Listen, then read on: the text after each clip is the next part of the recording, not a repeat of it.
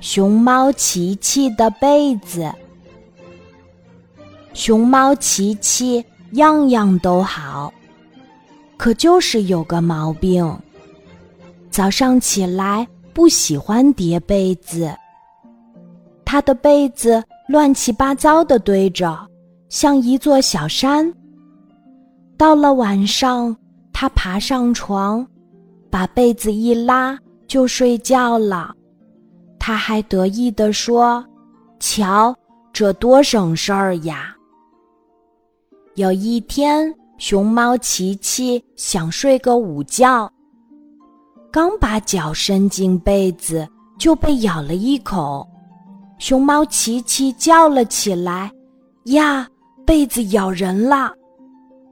他把被子一掀，只见一只老鼠正在他的被窝里啃面包皮呢。哎呀，脏死了！熊猫琪琪说：“你怎么在我的被窝里还咬我？”小老鼠摇头晃脑地说：“这有什么了不起的？你早上爬起来不叠被子，里面暖烘烘的。”正好让我啃面包皮。白天我睡，晚上你睡，这不正好吗？要是你惹我，我就咬你的脚趾。熊猫琪琪气坏了，他下决心改掉不叠被子的坏毛病。他每天都把被子叠得方方正正的。